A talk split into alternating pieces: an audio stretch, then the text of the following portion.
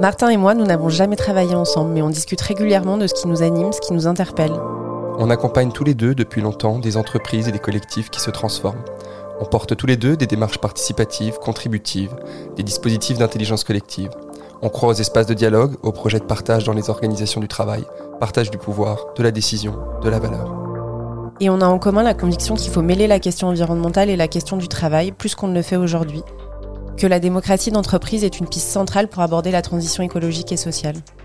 Pendant une de nos conversations, on est tombé sur un rapport de 2019 d'un cabinet d'avocats anglais hyper chic qui disait qu'il y avait un développement sans précédent de l'activisme dans le monde professionnel lié aux questions climatiques, qui constituait d'ailleurs un risque réputationnel énorme pour les entreprises. On s'est demandé si c'était vrai, de quoi il parlait et si quelque chose bougeait à cet endroit-là. Et puis récemment, on a regardé, comme plus de 12 millions de personnes, toutes ces cérémonies de remise de diplômes d'étudiants de grandes écoles qui ont fait savoir qu'ils voulaient bifurquer, déserter les entreprises contribuant au dérèglement climatique. On s'est dit qu'il se passait vraiment quelque chose autour de l'entreprise, de son rôle, de son évolution, de sa réinvention, qu'elle était questionnée de toutes parts, sous pression, qu'elle et il étaient de plus en plus nombreux à essayer de la transformer. Des étudiants, des étudiantes, des lanceurs d'alerte, des dirigeants, des dirigeantes, des investisseurs, des salariés, des militants, des militantes, des syndicalistes. Au point de s'y perdre peut-être. Alors on a voulu comprendre qui sont celles et ceux derrière ces différents mouvements, leur point de vue, leur utilité, leurs difficultés aussi. Et nous avons eu envie de les faire dialoguer. Nous avons donc lancé avec CDI Média ce podcast. C'est maintenant ou maintenant. Et le premier épisode commence justement maintenant.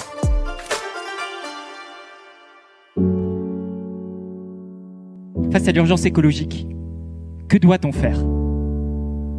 Déserter ou agir de l'intérieur? Cette question, on se l'est tous posée. Qu'on soit étudiant, lanceur d'alerte, dirigeant, militant, syndicaliste, investisseur, on a tous connu ce moment où on s'est demandé comment agir. Quelle voie privilégier pour avoir le plus d'impact? Quelle stratégie adopter pour arriver à ses fins? Bienvenue dans le podcast C'est maintenant ou maintenant vous apprêtez à passer une quarantaine de minutes en compagnie d'activistes qui secouent le monde du travail et qui cherchent à transformer l'entreprise. Ils le font de l'intérieur ou de l'extérieur, avec plus ou moins de radicalité. Nous allons essayer de comprendre qui sont celles et ceux derrière ces mouvements, ce qu'ils font concrètement, la façon dont ils s'y prennent, pour quels résultats. Prendre du recul pour y voir plus clair sur ce que ces mouvements racontent de notre époque, savoir s'ils sont porteurs d'un sursaut ou si l'histoire se répète, et vous aider à trouver votre voie dans l'action collective. Quand l'espoir meurt, l'action commence et l'action commence maintenant. Aujourd'hui, nous recevons Benoît Scheer de l'association Les Collectifs. Les collectifs, c'est la structuration en avril 2021 d'initiatives spontanées et dispersées de regroupements de salariés dans les entreprises autour de la question environnementale. Les premiers collectifs se sont montés dans les années 2017-2018 avec des noms que vous avez peut-être déjà entendus dans vos organisations. Go Green, Groupe Action Climat, J'agis pour la planète, il y aurait aujourd'hui environ 250 collectifs. Quand ils se sont fédérés dans l'association du nom Les Collectifs, ils se sont donné l'ambition d'essaimer leur modèle et de permettre un changement d'échelle sur les questions de transition environnementale. Ils ont publié une tribune dans laquelle ils ont explicité leur positionnement que je vous résume en quelques mots. Face aux urgences climatiques, environnementales et sociales, les entreprises doivent profondément se transformer. Elles font partie du problème et de la solution. Elles doivent prendre leur part.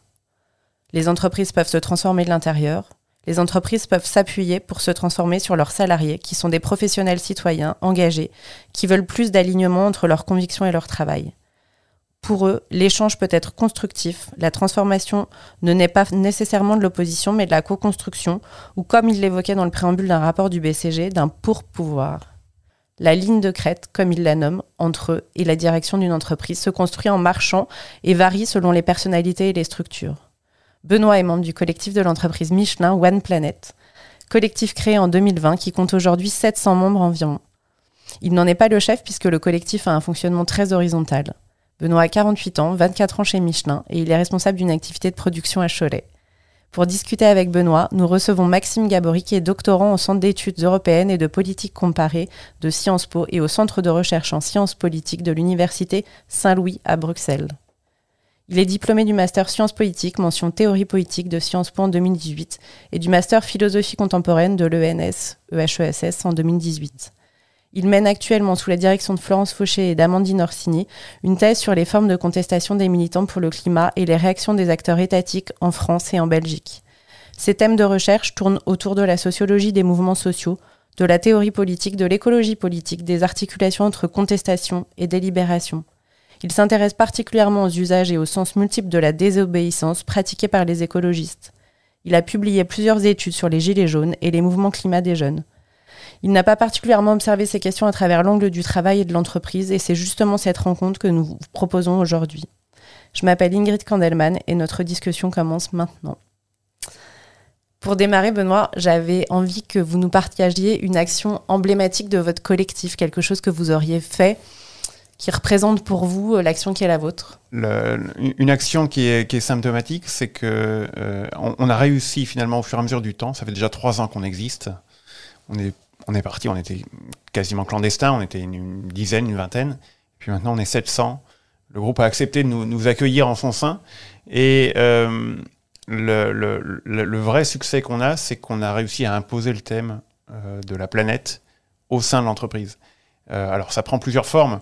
Ça a pris, ça a commencé au début en suite au Covid. les, patrons faisaient des, webinaires régulièrement pour avoir des, contacts avec les salariés et avec des questions-réponses. Et alors on a profité de cet espace de questions-réponses pour se dire, mais finalement, est-ce que c'est pas là qu'on peut poser des questions qui piquent un peu sur le côté planète et qui, euh, qui interrogent le système, qui secouent le système? Et euh, donc, euh, on a, on, a pu poser ce genre de questions. au début, on était vu comme un peu des hurluberlus, qu'est-ce qu'ils viennent avec leurs questions? Et puis finalement, les questions sont imposées. Et, aujourd'hui, une grande victoire, c'est de, c'est de voir qu'il y a d'autres salariés qui ne sont pas de One Planet et qui posent aussi ce genre de questions. En fait, quand on posait des questions, ce qui, était important, ce n'était pas la réponse. La réponse, elle est institutionnelle, euh, préparée presque préparée à l'avance. Enfin, c'est pas ça qui nous intéresse. Ce qui nous intéresse, c'est de poser la question vis-à-vis euh, des patrons, mais aussi vis-à-vis de l'ensemble des 400 ou 500 salariés qui écoutent le webinaire à ce même moment et qui se disent Ah, mais oui, peut-être que c'est une vraie question. Voilà. Et, on a, et en plus, on a le droit de la poser à nos patrons. Donc il, fallait un peu de courage au début pour arriver à les poser, ces questions. Mais finalement, euh, on a réussi à les imposer, à les poser, à les imposer. Et, euh, et, aujourd'hui, ces questions, font, le, dernier webinaire qui a lieu il y a quelques semaines, là, euh, la moitié des questions tournaient autour de la question planète. Et, la moitié de ceux qui posaient les questions, je ne les connaissais pas. Bon, ceci, dans 700 personnes qui suivent Land Planet, je ne les connais pas tous. Mais, mais ça, c'est une, vraie victoire. Et, d'ailleurs, alors, le groupe nous a accepté. Euh, on est sponsorisé à l'intérieur du groupe par le responsable du développement durable, qui s'est aperçu que finalement d'avoir des salariés juste volontaires qui posent des questions et qui, interrogent le système, ça avait plus de poids que quand c'était lui qui posait les questions au sein de sa fonction. Je veux dire, ça, euh, articule euh, plusieurs façons de poser la même question. Quand c'est lui qui le pose sous sa fonction, bah, il joue sa fonction, c'est tout on peut passer à autre chose après. Quand c'est les salariés qui sont pas du sujet et qui interrogent l'entreprise pour dire moi en tant que salarié cette question m'interroge, ça ça a beaucoup plus de poids et, il l'a perçu et donc il accepte d'être notre sponsor. Et aujourd'hui l'entreprise, on commence à être connu au sein de l'entreprise par euh, par les gérants, par euh, le, top 10. Et on est, euh, la, dernière bonne nouvelle, c'est qu'on est en train de préparer une journée entière de formation pour tout le top 100 Michelin autour des questions planètes. Euh, voilà, donc on est en train de leur mitonner un petit programme aux petits oignons. J'avais envie de vous faire écouter un, discours de jeunes diplômés. On en a entendu pas mal euh, l'année dernière. Euh, en l'occurrence, là, c'est les jeunes d'AgroParisTech. AgroParisTech forme chaque année des centaines d'élèves à travailler pour l'industrie de diverses manières. Trafiquer en labo des plantes pour des multinationales qui renforcent l'asservissement des agricultrices et des agriculteurs. Concevoir des plats préparés et ensuite des chimiothérapies pour soigner les maladies causées, inventer des labels bonne conscience pour permettre aux cadres de se croire héroïques en mangeant mieux que les autres, développer des, énergies dites vertes qui permettent d'accélérer la numérisation de la société tout en polluant et en exploitant à l'autre bout du monde. Pondre des rapports RSE d'autant plus longs et délirants que les crimes qu'ils masquent sont scandaleux. Ou encore compter des grenouilles et des papillons pour que les bétonneurs puissent les faire disparaître légalement. Ces jobs sont destructeurs. Et les choisir, c'est nuire en servant les intérêts de quelques-uns. C'est pourtant ces débouchés qui nous ont été présentés tout au long de notre cursus à AgroParisTech. En revanche, On ne nous a jamais parlé de, des diplômés qui considèrent que ces métiers font davantage partie des problèmes que des solutions et qui ont choisi de déserter. Benoît, votre posture, c'est pas la désertion, c'est l'action depuis l'intérieur, on vient de l'entendre. Euh, on a évoqué quand on a préparé l'épisode l'envie euh, d'agiter le système ou encore de tendre l'élastique. Euh, mais concrètement, comment ça marche dans votre entreprise? C'est quoi vos rapports avec votre direction? Et quelle dose de radicalité vous pouvez vous permettre en faisant ça de l'intérieur? Alors ça, c'est toute la question. C'est-à-dire que on s'autorise à questionner le système, mais à la fois, on n'est pas... moi, je suis pas économiste je, suis spécialiste de pas grand-chose. Par contre, je peux euh, pointer du doigt quelques incohérences. Et quand on pointe du doigt et qu'on questionne publiquement sur ces incohérences, eh bien, euh, voilà, le, le, poids de la question, la force de la question, c'est de pouvoir interroger, de faire réfléchir les, interlocuteurs. Et ça, euh, quand, on, quand on travaille bien nos questions, parce qu'on cherche à bien travailler nos questions quand même, ça, ça, a un certain effet. Et euh, euh, on n'est pas euh, radicaux au sens où on n'est pas des, déserteurs. Ceci dit, je pense qu'il en. Enfin, je veux dire, on, est tous complémentaires. Tout le monde ne peut pas être que déserteur. Enfin, on peut pas avoir que des déserteurs et on peut pas avoir que des gens à l'intérieur du système. Donc il faut les deux. Nous, à l'intérieur, ben forcément, on est salarié d'une entreprise, on se doit d'un minimum de respect vis-à-vis de l'institution elle-même. et on a même une certaine. J'ai beaucoup travaillé dans mon poste précédent sur qu'est-ce que c'est que la responsabilité et la responsabilisation des salariés. Je pense que ça m'aide beaucoup dans mon travail aujourd'hui et vis-à-vis du, collectif. Finalement, aujourd'hui, je suis responsable d'une activité de 200 personnes. Bon, qu'est-ce que je fais? Je dis à tout le monde, bon, euh, ben, en fait, on s'est trompé, on arrête tout et puis on rentre chez soi. Bah non, pas complètement. Je suis responsable euh, vis-à-vis de l'entreprise, je suis responsable vis-à-vis des 200 familles, je suis responsable vis-à-vis des clients, je suis euh, responsable vis-à-vis de tout un tas de parties prenantes. On ne peut pas euh, d'un coup euh, dire bah, on s'est trompé et on arrête. Et euh, notre patron, si tant est qu'il ait les mêmes questionnements, bah, il ne peut pas non plus dire bah non, on s'est trompé et puis on arrête.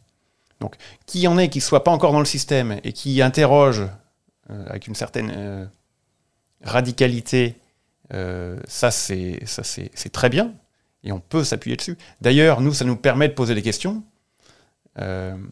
à l'intérieur de l'entreprise. Une des dernières questions que j'ai posées, euh, c'était, euh, ben voilà, les, étudiants se rebiffent, euh, ils veulent diverger par rapport au modèle standard.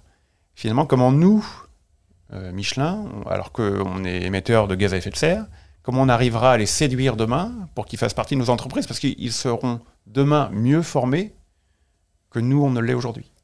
Et donc, ben voilà, ça c'est une question de ligne de crête. Maxime, quel regard vous portez sur cette opposition dedans-dehors par rapport au mouvement climat que vous suivez et notamment par rapport à la notion de désobéissance dont on parle pas mal en ce moment? Est-ce que euh, le discours des, étudiants d'AgroParisTech, euh, à mon avis, révèle et, donne à voir euh, du mouvement pour le climat aussi en général?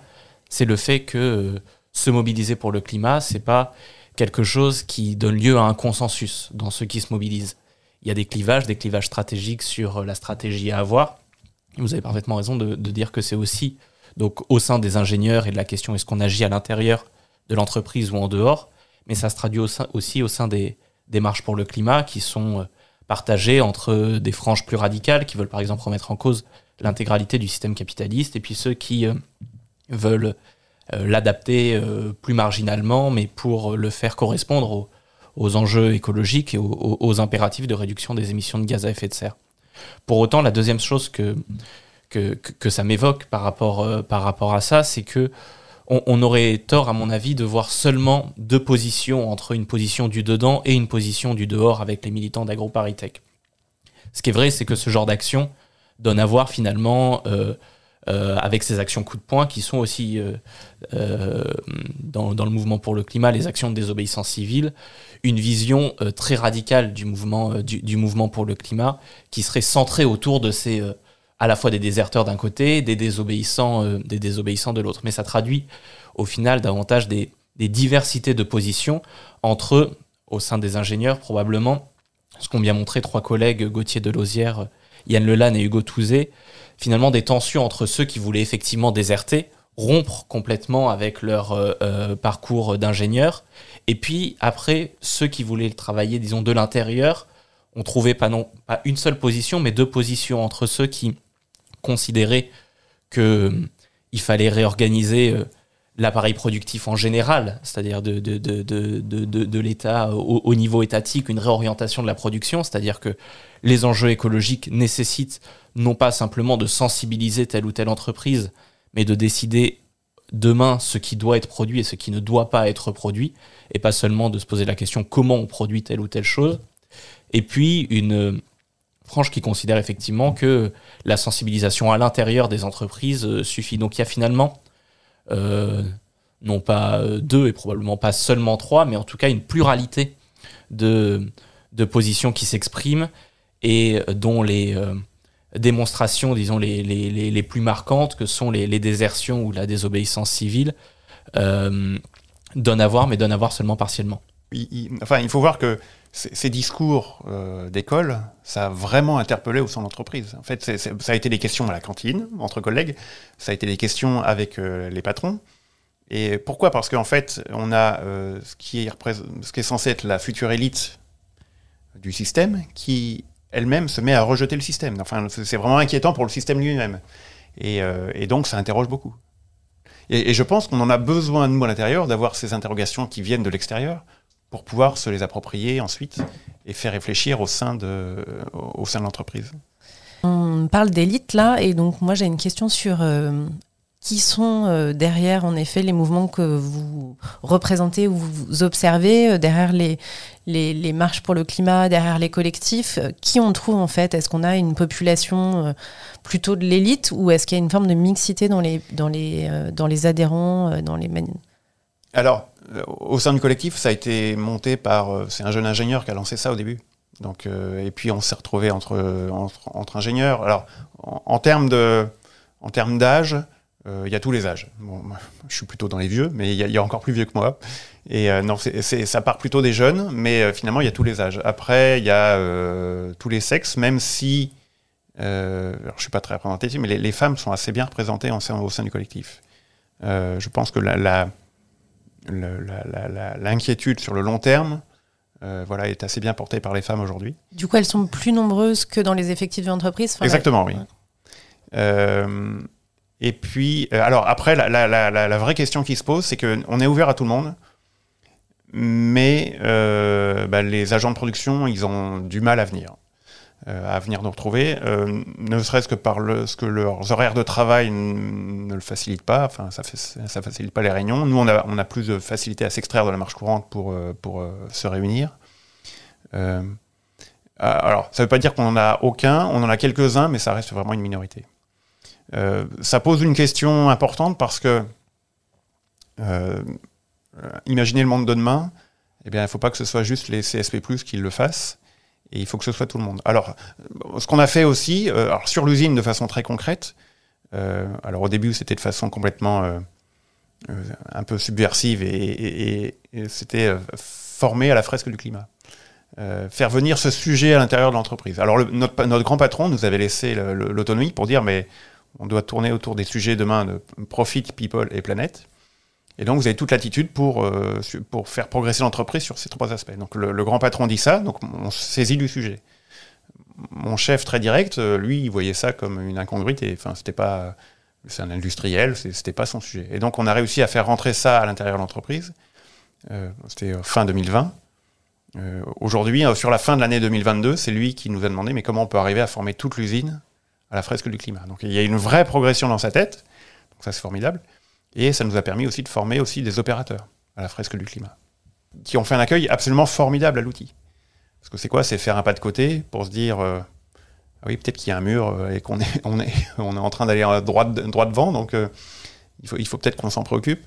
Ils sont prêts à faire plein de choses. D'ailleurs, aujourd'hui, c'est, c'est pas dans ces catégories socio-professionnelles qu'on trouve les plus gros émetteurs de CO2. Hein. Et donc, euh, ils, font, ils ont fait un très bon accueil à, ces questions-là. De là à, les embarquer tous pour imaginer le monde de demain, c'est encore un peu tôt. Maxime? Il y, a des similarités euh, sociodémographiques extrêmement claires euh, entre ce que vous décrivez et le mouvement pour le climat avec le collectif Quantité critique, quand on a enquêté sur les différentes marches pour le climat, on a retrouvé des choses vraiment, euh, vraiment très proches, c'est-à-dire euh, une surreprésentation très importante des cadres et des professions euh, intellectuelles supérieures, à la fois dans les marches qu'on appelle transgénérationnelles, c'est-à-dire les marches du samedi, qui rassemblaient l'ensemble des générations, et vous avez parfaitement raison de dire que c'est pas que les jeunes, et je pense que d'une certaine manière, cette focalisation sur les jeunes et ce mouvement générationnel, il a dépolitiser d'une certaine manière le mouvement en refusant de voir que c'était un mouvement davantage de fond dans la population euh, et en le centrant sur, un, sur, une revendication purement générationnelle. Donc euh, on trouve effectivement toutes les générations, mais centrées sur les cadres et professions intellectuelles supérieures, à hauteur de 50% dans l'ensemble des mobilisations. Donc c'est une surreprésentation assez massive. Surreprésentation de femmes également, autour de deux manifestants sur trois sont des manifestantes dans à peu près l'ensemble des marches euh, également.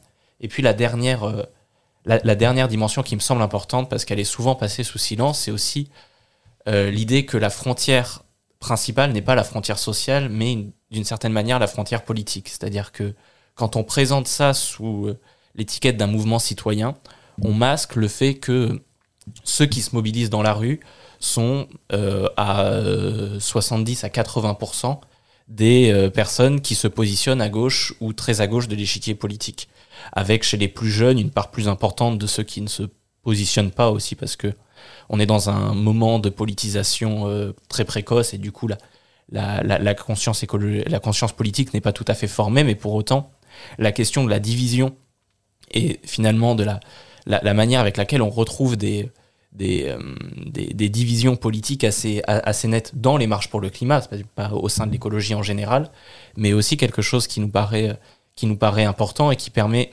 d'une certaine manière de sortir de, de l'idée d'un mouvement citoyen euh, qui dépasserait finalement l'ensemble des clivages politiques préexistants. Alors ça, au sein de l'entreprise, on n'a pas le droit de parler de politique. Mais on peut, on peut, savoir que finalement, on n'est quand même pas tous euh, du, du, du, même bord politique et il y a une certaine pluralité. Donc c'est ça qui est, euh, qui est, aussi intéressant. Effectivement, c'est pas l'entreprise qui défile le samedi après-midi. Mais, mais est-ce que justement la question environnementale, finalement, vous, vous, vous entraîne à dépasser cette question politique ou est-ce que vous avez un espace quand même pour vous dire que vous avez différentes façons d'aborder ce sujet-là? Qui sont liées On a des sensibilités qui ne sont pas les mêmes et qui vous amèneront pas nécessairement au même endroit non, mais On a des sensibilités qui ne sont pas les mêmes, heureusement d'ailleurs.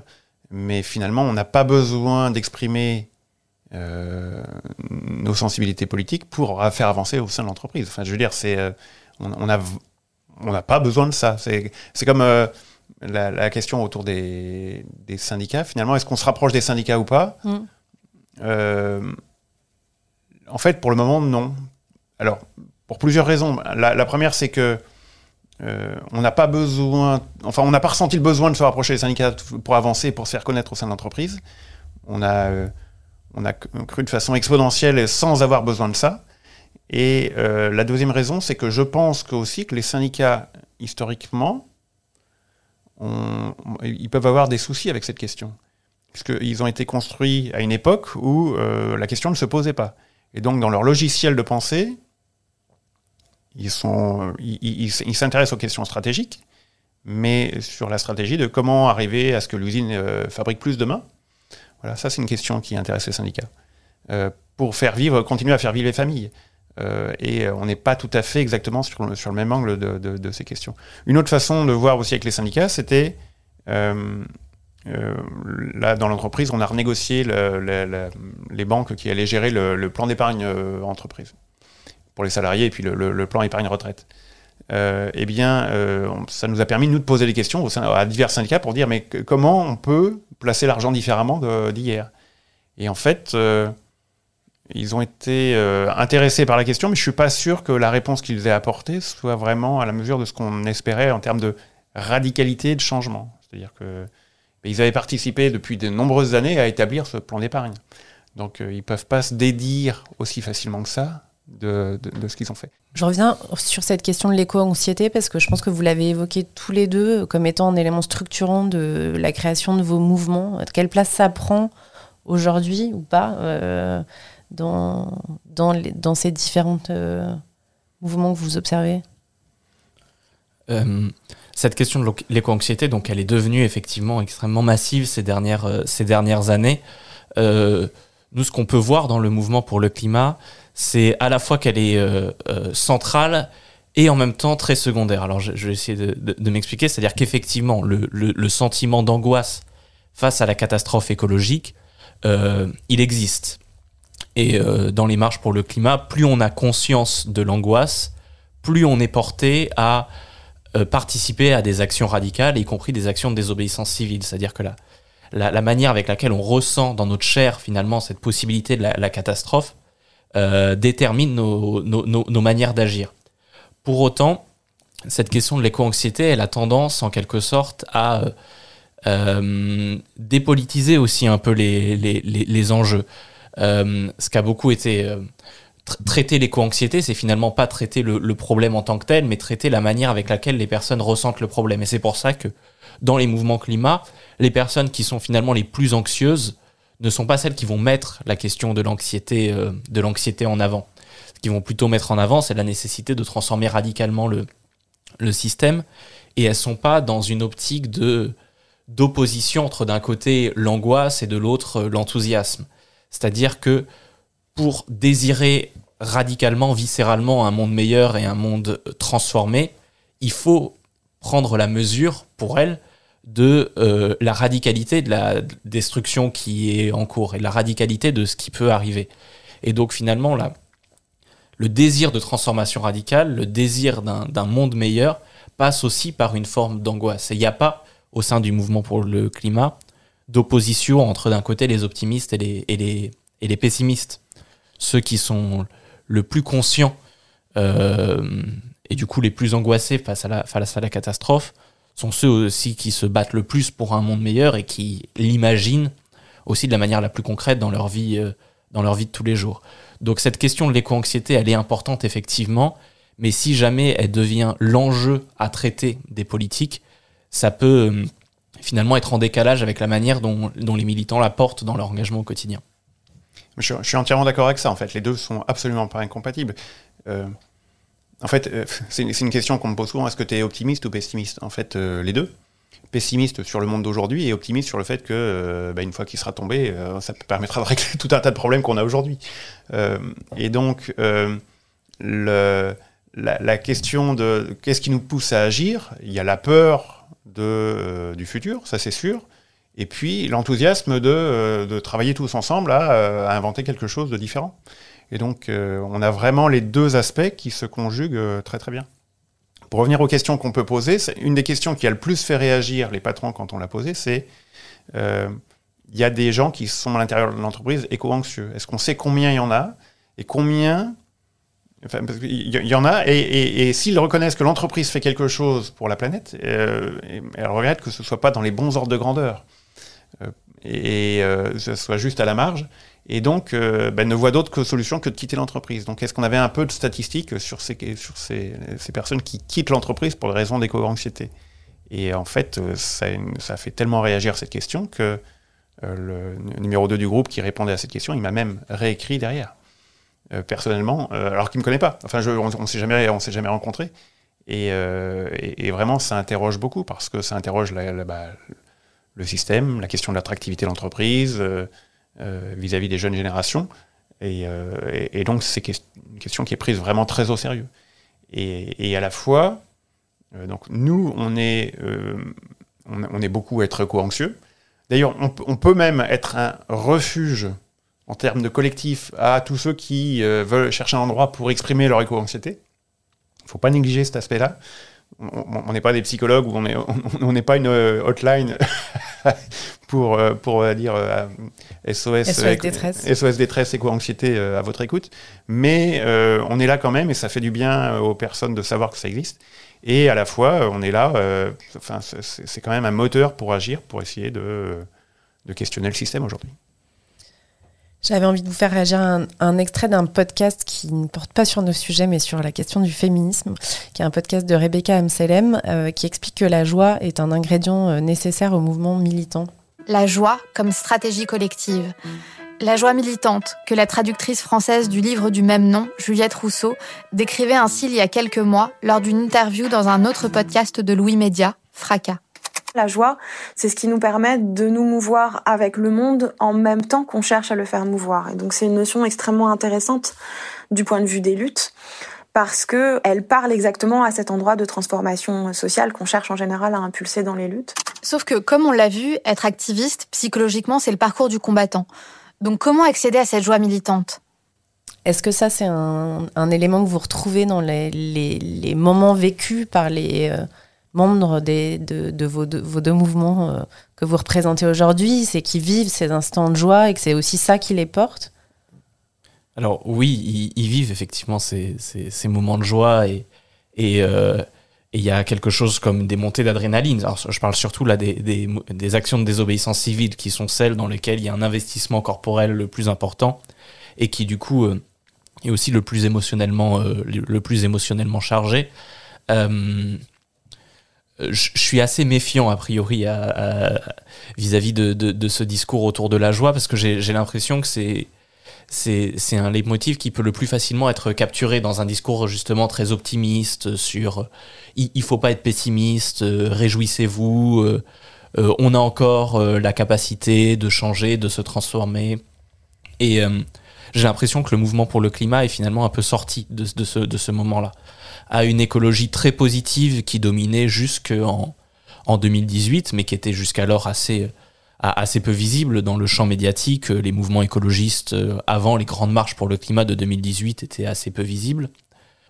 Ce, discours de la peur et ce discours, euh, ce, discours aussi qu'a incarné Greta Thunberg d'une certaine manière, et c'est pour ça, à mon avis, qu'elle est devenue cette, cette figure mondiale, c'est que on, passait, on, passait d'un discours sur on peut changer les choses à un discours sur vous êtes en train de tout détruire, si vous n'avez pas peur, c'est que vous ne comprenez rien aux problèmes qui est un discours qui change un peu les, euh, la, perspective. Alors, il y a effectivement de la joie dans le milieu militant, mais vouloir à tout prix construire un militantisme de la, de, de, de la joie euh, est quelque chose qui a essayé d'être dépassé en quelque sorte par une certaine frange du mouvement, euh, du, du, mouvement climat, qui plutôt que d'entretenir toujours la joie, essayait au contraire par des pratiques collectives de bah, de gérer les passions tristes, de gérer euh, la, peur du lendemain, de gérer euh, les, affects négatifs. C'est quoi ces, pratiques collectives?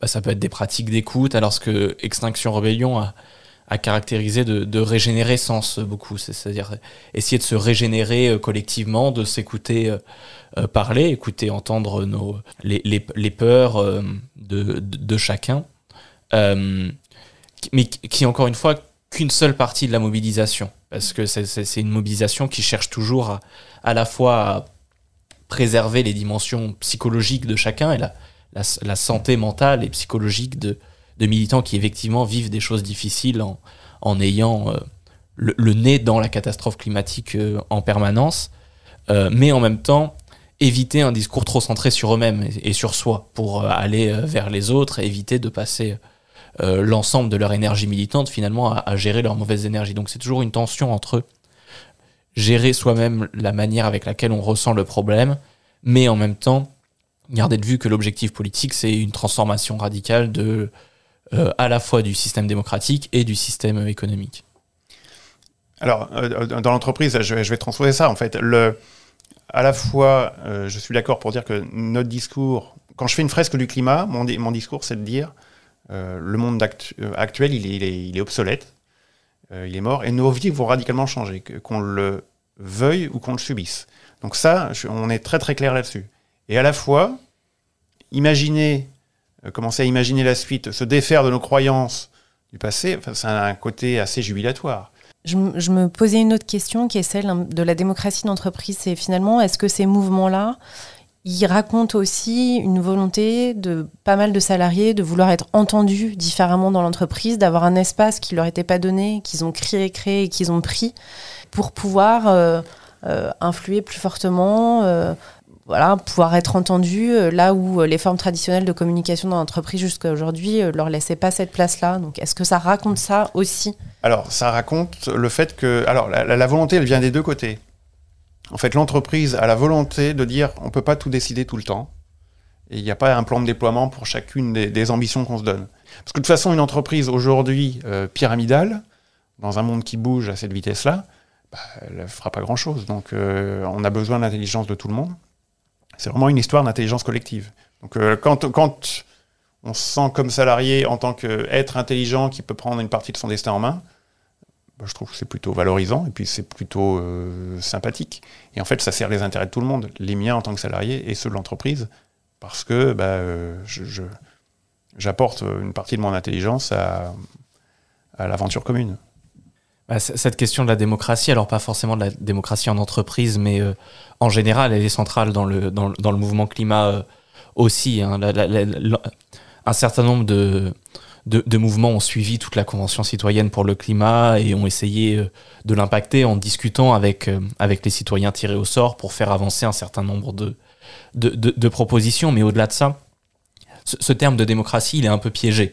Il est un peu piégé parce qu'il remonte aussi à une histoire dans laquelle euh, l'idée de l'émancipation collective, elle était aussi liée à des formes de croissance économique permanente et d'accumulation de, production euh, toujours euh, plus importante d'une certaine manière. Productivisme et démocratie sont liés historiquement et donc, réinventer la démocratie, ça, nécessite de la repenser en quelque sorte de fond en comble. Pour autant, on ne voit pas du tout chez les mouvements climat ce, dont on a parfois l'image dans, les médias, c'est-à-dire de l'idée que les, écologistes voudraient imposer une dictature verte ou une tyrannie verte pour faire face aux enjeux. Au contraire, cet appel à, la démocratie des mouvements pour le climat, Extinction Rebellion par exemple, sont un, des mouvements à revendiquer des assemblées citoyennes locales qui prendraient en charge la, transformation de la société à la fois à des échelles locales mais aussi à, des échelles nationales. Ça témoigne de quelque chose de très important à mon sens dans l'écologie euh, contemporaine qui est celle de faire entendre la pluralité des voix. Et la pluralité des voix à la fois des, des voies humaines, mais aussi d'une certaine manière des voies non humaines. La démocratie, si euh, euh, son sens est en train de changer aujourd'hui avec les, les, revendications écologistes, c'est moins l'idée de euh, nous, peuple humain, décidons de, de faire tout ce qu'on veut à ce qui nous entoure, mais de faire entendre l'ensemble des voix qui peuplent notre société, mais c'est-à-dire aussi les voix des scientifiques qui parlent pour une euh, nature qui, elle, n'a pas de voix directement, les voix des, non-humains, c'est-à-dire que cette pluralité euh, des voix, le fait de prendre en compte euh, chacune des, des, paroles, et qui sont parfois des, discours de, de fait, aussi dans les discours des scientifiques, c'est finalement le noyau de la réinvention démocratique qu'essaye d'opérer le mouvement pour le climat, mais qui est qui nécessite une transformation euh, euh, du concept même de démocratie qui est, très importante. Je, pense que, enfin, je, suis d'accord avec le fait que un des événements, à mon avis, majeurs dans la réinvention de la démocratie euh, ces dernières années, c'est la Convention citoyenne pour le climat, qui n'a pas donné du tout les résultats escomptés, enfin, reprises par, les assemblées, etc. Mais, en fait, qui, pose un, jalon en termes de, réinvention du système démocratique absolument essentiel je ne sais pas si vous connaissez, il y a un petit bouquin qui a été sorti il y a quelques années, euh, une dizaine d'années, par un Belge qui s'appelle David Van Rebroek, qui s'appelle Contre les élections, qui explique très bien euh, qu'on euh, peut faire de la démocratie sans voter, sans avoir de représentants, par des assemblées de ce type-là. Et alors, bah, les entreprises s'en sont saisies avec la convention des entreprises pour le climat, là, autour d'Éric Duverger, qui est un ancien collègue. Et, euh, une, des, prochaines idées qu'on a à l'intérieur de notre collectif, c'est comment arriver à faire émerger ça au sein de l'entreprise. Et dans vos propres modes de fonctionnement et dans le mode de fonctionnement des, des, marches climat, est-ce qu'on retrouve euh, euh, une réflexion sur quels sont les bons systèmes de gouvernance, des modèles plus horizontaux Est-ce qu'il y a une forme d'exemplarité entre ce qui est prôné et la façon dont ça fonctionne en fait? Alors là, au sein du collectif, quand on s'est restructuré, quand on est devenu officiel, au début on était euh, un peu euh, clandestin et on n'était pas vraiment structuré, mais quand on est, sorti du bois et qu'on est passé de 200 à 700 personnes en, quelques mois, eh euh, il a fallu se structurer avant, réfléchir à quelles sont nos valeurs, qu'est-ce qu'on veut faire au sein de l'entreprise. Bah, par exemple, un contre-exemple, c'est bah, on n'a pas vocation à manifester devant le siège social en disant c'est n'importe quoi. Hein, donc on a vocation à agir de l'intérieur, même si euh, on peut être parfois un peu impertinent, mais on est toujours constructif. Donc ça, c'est une, des valeurs de comportement qu'on a. Donc tous ceux qui veulent agir à l'intérieur du collectif, il, y a une sorte de socle identitaire de, valeurs auquel il faut adhérer. Mais à partir de là, euh, toute action est possible.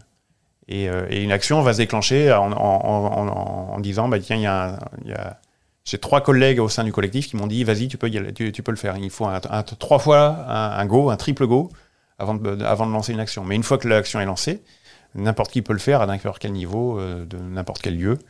Donc on n'est pas là pour décider de ce qu'il fait. On s'est beaucoup inspiré de Time for the Planet, qui a imaginé un système de gouvernance un peu dans ce dans, ce style-là. Et la question, oui, dans le, mouvement climat, la question de la démocratie, elle est centrale aussi en, interne, effectivement. Euh, à la fois parce qu'il y a des militants qui viennent, des militants de la démocratie, type démocratie ouverte, et des militants pour lesquels la transformation sociale et écologique passera nécessairement par la démocratie, et qui a eu, au fil des années, une influence importante sur les autres mouvements et les autres organisations du mouvement pour le climat. Et cette idée euh, à la fois de voilà de ces, idées d'intelligence collective, de gouvernance partagée sont des idées qui aujourd'hui sont très diffusées au sein du, du mouvement pour le climat et qui peut prendre des formes très différentes. Alors il n'y a pas une forme de démocratie, il y en a qui sont attachés à l'élaboration d'une décision commune pour porter une action, mais qui prendraient en, en compte l'ensemble des voix, quand d'autres mouvements type Extinction Rebellion, qui sont aussi attachés à la démocratie, sont plutôt sur un modèle sur lequel chaque groupe d'action a son autonomie propre et peut décider euh, euh, de manière autonome de mener euh, les actions qu'il souhaite. Donc si cette idée de démocratiser les mouvements eux-mêmes, elle est centrale, elle se traduit aujourd'hui dans les différentes organisations par des, par des choses assez différentes. Et avec les usines et tout ça, ça fait de la pollution et la nature, elle n'est pas conservée. Et c'est pas, c'est pas bien parce que quand on arrivera en l'an 2000, il y aura presque plus de nature du tout à la fin. C'était il y a 50 ans, on lançait une campagne nationale de sensibilisation dans les écoles françaises sur l'environnement. Ces jeunes sont donc aujourd'hui dans les entreprises, au travail. Et donc j'ai envie de vous demander si vous aviez une baguette magique pour susciter la bascule de l'entreprise, vous feriez quoi? Alors moi, ma baguette magique, ce serait... Ce, serait alors, ça, tourne autour de la formation des personnes, comprendre les enjeux. En fait, l'enjeu planète, alors, on en parlait il y a 50 ans, mais finalement, on n'est pas formé à ce genre de choses. Quand on est ingénieur commercial ou peu, importe, on est formé aux enjeux financiers, on est formé aux enjeux du management. Mais le troisième P du, People Profit Planet, on est, on est très peu formé à ça. Et moi, si j'ai droit à deux coups de baguette magique, euh, je, dirais là, euh, bah, d'un côté, la, réappropriation de l'outil de travail par les euh, salariés eux-mêmes, qui puissent décider concrètement ce qu'ils veulent produire, et puis euh, tout ça organisé par euh, davantage de discussions démocratiques à toutes les échelles sur euh, les productions nécessaires et, et, superficielles. Merci à vous deux pour ces échanges et merci à vous tous pour votre écoute. Si ça vous a donné des envies d'activisme, écrivez-nous à maintenant ou maintenant à gmail.com. La fin de cet entretien, c'est maintenant.